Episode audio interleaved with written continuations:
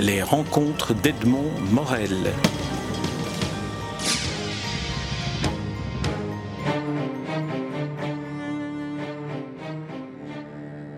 Jean-Paul Impers, nous nous rencontrons à l'occasion et dans le cadre d'ailleurs de l'exposition qui se tient au Rouge Cloître, une exposition consacrée à Michel de Gelderode dont euh, on commémore en 2012 le cinquantenaire de la mort. Alors, Première question pour vous et vous concernant, Jean-Paul Impers, qu'est-ce qui vous a fait tomber dans la marmite Gelderode Oh bah, c'est une espèce de découverte de, de la force de la pertinence, de l'actualité, de, de, la variété et des contrastes multiples qui existent chez cet auteur. Pour, mettre, pour, pour un metteur en scène, Gelderod, c'est un cadeau permanent, vu la richesse et la variété de cette œuvre.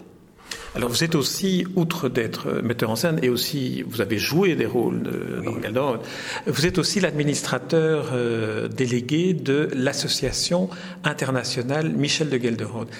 Décrivez-nous un peu, si vous deviez décrire ce qu'est cette association à quelqu'un qui n'a jamais entendu parler de Michel de Gelderode, qu'est-ce que, qu'est-ce que vous faites? Oh ben nous, essentiellement, nous, nous, nous, publions un petit bulletin de liaison comme la plupart des associations pour un petit peu tenir au courant nos membres de ce qui se passe. Tous les ans également, nous éditons un cahier thématique les deux derniers s'intitulaient Petit Gelderode illustré. Dans le premier volume, il s'agissait de montrer des portraits de lui et aussi les illustrations euh, dans les livres anciens, tout ce qui a pu illustrer son œuvre, qu'il s'agisse du théâtre, des contes ou, autre chose encore. Le second volume était lui consacré au théâtre, donc regorgé d'affiches, de photos de spectacles, de, de programmes, enfin toutes sortes de choses. Ça, c'est essentiellement ce que nous publions. De temps en temps, nous faisons appel à un éditeur comme Le Cri ou les éditions Lanceman pour publier un texte quelconque. Euh, euh mais maintenant, depuis que Jacqueline Blanc-Carcassou a publié Le Théâtre oublié, il n'y a plus beaucoup l'occasion de le faire. Ce qui est très, très bien. Hein Loin de moi l'idée de me plaindre de ça, tout au contraire. Voilà. Euh, aussi, nous répondons à toutes sortes de sollicitations de gens qui nous qui font appel à nous de l'étranger. On nous demande de temps en temps, est-ce que vous pourriez nous accorder les droits pour monter telle ou telle pièce Je les renvoie évidemment immédiatement à la SABAM, puisque ce n'est pas nous qui euh, sommes détenteurs de cela. Donc euh, voilà. Et aussi, souvent, des comédiens, des metteurs en scène et des chercheurs euh, s'adressent à nous pour nous demander, avez-vous telle pièce Pouvez-vous nous transmettre tel document? Savez-vous en quelle année telle pièce a été jouée? Ce genre de choses. Alors évidemment, bien sûr, nous répondons euh, aux étudiants qui sont en quête de renseignements pour euh, étayer leur thèse ou leur mémoire.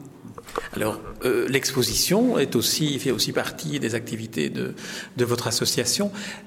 En visitant l'exposition, je me rends compte qu'on peut apercevoir les multiples facettes de, de l'œuvre ou de la vie même de, Michel de Gelderode. Le théâtre d'abord, mais aussi il y a une série de manuscrits, notamment des manuscrits de lettres. Gelderode était aussi un épistolier euh, phénoménal. Ah oui, Gelderode, c'est un dramaturge, un poète dramatique, comme il aimait qu'on l'appelle. C'est aussi un conteur euh, tout à fait extraordinaire, avec le, le fameux recueil Sortilège, mais c'est aussi, et peut-être surtout, en tout cas à la fin de sa vie, un épistolier extrêmement prolixe et remarquable a des lettres qui sont des, chefs-d'œuvre de, purement formels, enfin. Alors, la particularité de, Michel de Gelderode, c'est en premier lieu le nom qu'il a choisi. Quelle est, quelle est l'origine de ce nom? Son vrai nom était peut-être difficile à porter dans, au, titre de, ses pièces, euh, Adémar Martens. Voilà. Mais écoutez, un, jour, je, je, vais à un petit théâtre à Bruxelles et, je, tombe en, en, arrêt devant un comédien qui ressemble à s'y méprendre à Gelderode en, l'occurrence Vincent Éloi. Bon. Je me dis, mais ça c'est le destin qui me tape sur l'épaule. Il faut que je tire parti de cette ressemblance. Qui plus est, le, le, garçon est doué. Donc le lendemain, je me mets à rédiger un texte qui s'appelle Entrée de l'auteur et qui nous montre Gelderode chez lui en 1943 en train d'achever d'écrire sa grande pièce Le soleil se couche. Et à un certain moment, euh, Gelderode euh, a une espèce d'hallucination. Il se dit ah mais vous êtes là. Il s'adresse à un public imaginaire et il leur raconte, euh, il leur explique qu'il ne s'appelle pas Michel de Gelderode. C'est un nom qui sonne bien, n'est-ce pas Mais ce n'est pas celui sous lequel je suis né. Moi, je, je m'appelle Adémar Adolphe, euh, Adolphe Adémar Martens au départ. Bon, alors il noie un peu les pistes. Hein, il dit ah, certains se sont demandé pourquoi je m'appelle Michel de Gelderode. Alors il fait semblant de nous le dire, mais pas tout à fait. Donc euh, et c'est très gelderodien, ça évidemment. Donc cultiver une espèce d'ambiguïté et, de, et un nom dit comme ça, voilà. je ne vous révélerai pas, en fait. ah, voilà, non, parce que vous répondez comme Gelderod sans répondre. Exactement. Bon, si vous insistez, je vous le dirai quand même. mais bon. Non, mais dites-le parce que, enfin, euh, vous le dites si, vous, si, vous, le voulez. Mais de toute façon, son, son nom, il y, a, il y, a, une espèce de, de symbiose parfaite entre son nom et l'inspiration de son œuvre, une inspiration qui est euh, flamboyante, qui est médiévale, qui est espagnole. Oh, c'est pour ça que je posais la question sur le, sur, le nom, parce qu'il y a vraiment une, coïncidence parfaite. Il s'est choisi un nom qui sonnait bien, évidemment. Hein. Alors, euh, bon, il dit, ah, peut-être que certains se sont demandé si ce n'est pas parce que dans mon enfance, j'étais allé près de Louvain, un petit village qui s'appelle Relrode. Mais mon ancêtre, Jacques, Jacques Martens, euh, seigneur, etc., possédait un fief. Oh là, c'est à vérifier. Possédait un fief dans la région de Genrode. Ah, peut-être que c'est de là que ça vient, dit-il. Mais euh, le, le, le, jour où je ne me sens pas bien, je suis un peu de mauvaise humeur, il me plaît à penser que j'ai ma gueule de rotte. Mais je n'ai quand même pas la gueule des roses, n'est-ce pas? Donc euh, voilà, ou gueule de rose, enfin. Donc. Et alors ça peut aussi faire penser à nos couleurs patriales, de Hélène de Rode, le jaune et le noir. Euh, et le rouge, pardon. Oui, oui. oui donc, donc c'est vraiment aussi un travail d'écrivain, euh, ce travail de, de, choix et de construction de, de, son, de son, pseudonyme. Alors, j'aimerais qu'on qu évoque, si vous voulez bien, son, ce qui peut peut-être euh, expliquer cette inspiration avec cette piste sur son enfance. Parce que l'enfance de Gelderode est quand même assez particulière. Il est né dans une famille flamande à Bruxelles, élevé en français parce que c'était ce qui se faisait pour la promotion sociale, mais terrorisé par les histoires que lui raconte sa mère et par son père. Vous êtes bien enseigné. Effectivement, son père était archiviste et il lui arrivait de ramener à la maison certains soirs des, des de gros volumes euh, d'où sortaient des, des, des, des appelle ça, des, des, rubans avec des seaux. Euh, le tout devait dégager une certaine odeur de moisie ou de, de bon et, ça, ça fascinait beaucoup, ça fascinait évidemment le, le, le jeune Gelderode. Et du côté de sa maman, effectivement, elle lui racontait des histoires absolument monstrueuses, comme par exemple celle d'une petite fille enterrée vive et qui devait se manger la main pour ne pas crever. Donc euh, des choses absolument euh, euh, horribles. Donc Gelderod s'est probablement souvenu au moment de rédiger une pièce comme Mademoiselle Jaïr, par exemple.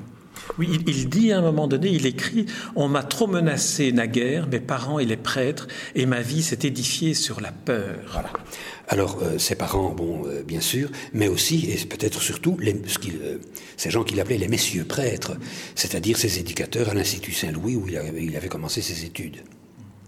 En revanche, son père l'emmène à l'opéra, l'emmène au théâtre de marionnettes et finalement l'ouvre quand même à, ce qui deviendra une partie de, son art.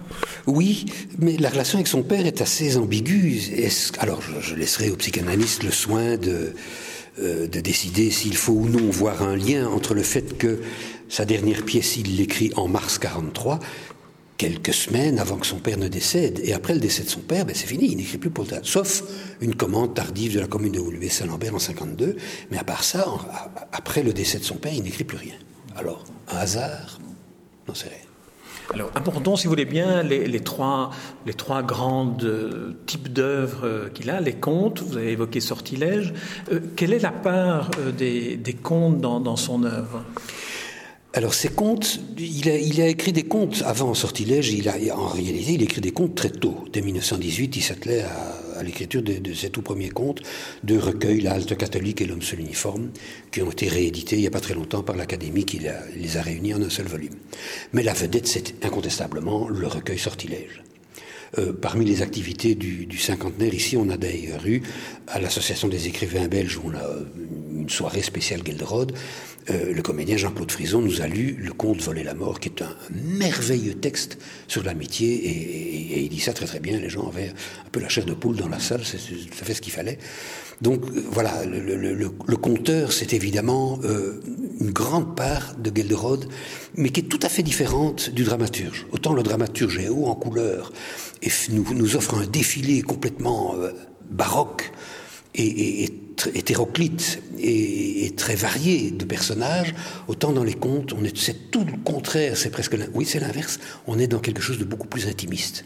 On est dans la solitude, on est dans l'émotion. Tout autre chose. Alors, les, lettres, les correspondances, on sait que Roland Bayenne en a fait une, une édition euh, complète. Il est toujours en train d'y travailler, je pense. À qui écrivait euh, Michel de Gelderode et qu'est-ce qu'il écrivait? Alors, la correspondance réunie est merveilleusement et très richement annotée par Roland Bayen en est à son son épisode euh, final. Le dixième volume va bientôt sortir, accompagné de l'indispensable index qui va permettre de s'y retrouver. C'est colossal. Rogel de écrivait à tout le monde. Euh, il écrivait même parfois à des gens qui venaient de recevoir mais avec qui, en raison de sa timidité peut-être un peu particulière, il n'avait pas osé dire certaines choses.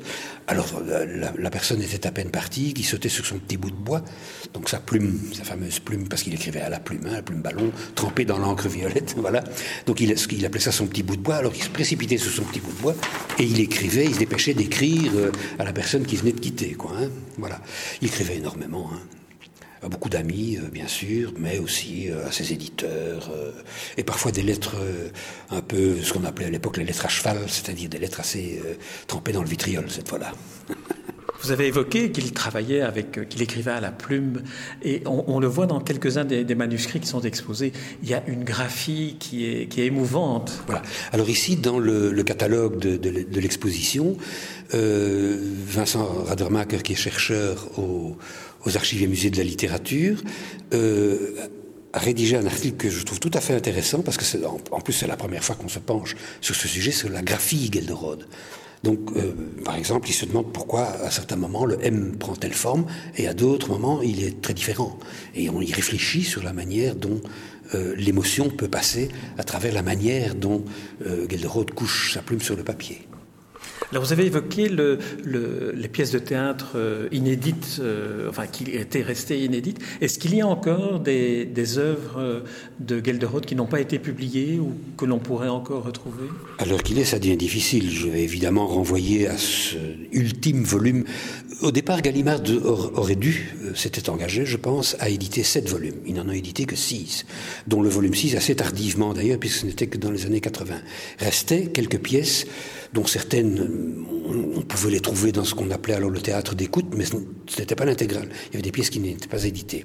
Et Jacqueline Blanc-Carcassot, aux éditions Honoré Champion, a publié un, beau bouquin qui s'appelle Le théâtre oublié, et où évidemment elle a euh, réuni la dernière pièce qui n'avait pas encore été publiée. On, évoquait hors, euh, enregistrement la, notoriété universelle pratiquement de Michel de Gelderode dont le théâtre est joué. Il y a une affiche d'une représentation au Japon, vous me disiez qu'il est joué en Australie. D'après vous, d'où vient l'universalité de Michel de Gelderode Alors ça c'est évidemment un paradoxe, parce que je crois que l'endroit où Gelderode... Euh, s'est rendu et où il a dû parcourir la plus grande distance, c'est à Arras en 1953 pour assister à une représentation de Mademoiselle Jaïr. Alors il allait de temps en temps à Ostende, bien volontiers. Il allait voir son cher ami Marcel Viseur à Bruges. Euh, il allait un peu à Osdunkerque et, et, au Coq, et puis, et puis c'est tout. De temps en temps à Paris, bien. Donc c'est quelqu'un qui ne se déplaçait guère. Euh, dans son théâtre, il n'y a pas vraiment de personnage qui soit autre que fictif, même quand il s'agit de Charles Quint, puisque soit c'est transposé en Kaiser Karl, soit c'est Charles Quint euh, mourant à Juste, mais qui discute avec Dill Lundspiegel. Donc on, très vite on dérape, même si le lieu est décrit avec beaucoup de précision, le personnage est complètement fictif. Et je crois que l'universalité prend sa source là, c'est que euh, ces personnages ne sont pas, je disais tout à l'heure, son théâtre n'est pas un théâtre réaliste, ces personnages relèvent du symbole. Et quand on est dans le symbole, on n'est pas très loin de l'universel. Et je crois que c'est pour ça qu'il est euh, bon quand il, aborde, par exemple, le problème de la relation du maître à l'esclave. Je pense à la pièce escuriale, par exemple. Ça, c'est universel. Donc, quand il détricote la mécanique et tout ce qui peut graviter autour de la quête du pouvoir ou de sa mise en question, ben, il va évidemment être compris, perçu et écouté un peu partout. Je reviens à vous en tant que metteur en scène et en tant qu'acteur. Est-ce que lorsque l'on met en scène ou lorsqu'on joue un personnage ou on met en scène une pièce de Gelderode, on le, découvre différemment au fur et à mesure des lectures? On en voit une trame différente? Ah, Je pense que c'est une, succession de confirmations. Euh, bon, moi j'aime bien euh, monter un auteur en le trahissant légèrement. Mais faut, je, dis bien en le trahissant légèrement, parce que si on le trahit trop, alors on, devient narcissique et on finit par euh, dire ce que nous on a envie de dire comme metteur en scène et on se substitue à l'auteur. Moi, je crois que là, on sort de ce que j'appelle la tranche efficace. La, la, frange efficace. Alors la frange efficace, c'est quoi? C'est cette espèce d'espace dans lequel on est, je dirais, juste. Si on est un tâcheron et qu'on respecte à la lettre les didascalies, on ne va pas surprendre grand monde, parce qu'on va tomber dans des choses qui ont déjà été faites et refaites. Si, comme je viens de vous le dire, on extrapole et qu'on se croit autorisé à prendre d'excessives libertés par rapport au texte, on sort aussi de la frange efficace parce qu'on finit par ne plus parler que de soi. Par contre, si on écoute l'auteur, si on ose certaines choses, mais qu'on attend que l'auteur vienne d'une manière ou d'une autre, et le texte vient toujours confirmer à un certain moment, oui, ici tu peux y aller, c'est bon. Par exemple, je viens de remettre en scène Escurial. Bien. On a dans cette pièce 69 euh, occurrences du mot chien. À un certain moment, le roi dit à Folial, à quatre pattes Folial, gratte tes puces, mort, couche-toi. Bon, ça autorise certaines libertés. Dès lors, mes deux comédiens se comportent et deviennent deux chiens féroces qui se disputent pour l'os quel pouvoir. C'est cohérent. Ça tient la route. J'ai l'impression que l'auteur, quelque part, à travers son texte même, vient me confirmer que mon option est légitime, qu'elle tient la route. Et alors le jouer, c'est un plaisir permanent parce que on n'est pas contraint par le réalisme. On a une liberté phénoménale quand on joue cet auteur. Et qui tient à quoi? À la langue? À tout. À la langue, au fait qu'on n'est pas contraint par des, des, choses qui devraient rester dans le domaine du réalisme, du crédible. Non, on peut délirer, on peut s'égarer dans des choses qui relèvent soit de la poésie, soit d'une espèce de d'élan euh, euh, créateur un peu qui, peut euh, flirter parfois avec la mystique même, des choses comme ça. C'est extrêmement riche et varié. J'ai lu dans, je pense que c'est dans le, site de, votre association, euh, qu'il il existait encore des enregistrements de, dialogues euh, radiophoniques ah écrits par, euh, par Gelderode. Alors, et, ça, ça, raconte quoi? Ce, n'est pas écrit par Gelderode. Gelderode, en 1950, a été interviewé à Ostende, d'où le nom Les Entretiens d'Ostende, mais plus tardif. Les, les premiers enregistrements s'appelaient Images et visions d'un solitaire c'est euh, l'ORTF de l'époque, euh, Roger Iglesias et Alain Truta, qui rencontrent à Ostende Gelderode et qui, et qui le questionnent. La totalité de ces interviews, de ces enregistrements, fait cinq heures. Bon. Ça a été édité sous le titre, alors, cette fois, Les Entretiens d'Ostende aux éditions L'Arche, quelques années après, en 56. Alors, c'est tout à fait intéressant, ça, parce que ça, évidemment, on, on, pose des questions, mais bon, il faut quand même se replacer à l'époque. Euh, quand on écoute la personne qui pose des questions, on se dit, mon Dieu, c'est un peu, un peu coincé, c'est un peu rigide. Aujourd'hui, ça se ferait de manière beaucoup plus souple, beaucoup plus conviviale. Euh, bon, on sent que Gelderod se croit obligé de se justifier, dit des choses dont on se dit parfois qu'on est en droit de douter de ce qu'il affirme, parce que euh, certaines questions l'ont probablement complètement déstabilisé. Il ne faut quand même pas perdre de vue que Gelderod n'est pas ce qu'on appellerait aujourd'hui un intellectuel c'est un sensitif, c'est un intuitif, c'est un viscéral. Ces personnages, il le dit à un certain moment, il ne sait pas très bien d'où ils viennent, ça, ça s'impose à lui. Et, il se laisse aller à, rêver, finalement, d'une certaine façon. Euh, je rappelle qu'il aimait bien qu'on l'appelât euh, poète dramatique plutôt que dramaturge ou auteur. Donc voilà, c'est pas innocent, c'est pas par hasard. Euh, donc voilà un petit peu pourquoi les choses se présentent de cette manière. Je pensais qu'il avait écrit des, petits dialogues radiophoniques faits pour la radio, mais je me trompe. Non, effectivement, la pièce Cyril Owen, d'ailleurs, est une pièce radiophonique. Euh, c'est pas compliqué. Dès les, premiers mots, on dit tiens, vois-tu dans le lointain cette lueur smaragdine qui est là dans le, la, la, tour en face, etc. Donc il décrit si on fait ça sur scène, c'est évidemment épouvantablement redondant. Donc c'est très clair que c'est écrit pour la radio. Il a écrit une série de, petits jeux radiophoniques pour la jeunesse aussi, hein, avec les, petits personnages très savoureux d'ailleurs, qui répondent au nom de Payul et Mops et qui sont qui, ne sont pas sans ressembler assez fort d'ailleurs à Kuke Flupke, bien sûr. C'est amusant parce que Hergé et, et Gelderode auraient pu se croiser parce qu'ils travaillaient à une centaine de mètres l'un de l'autre à la même époque.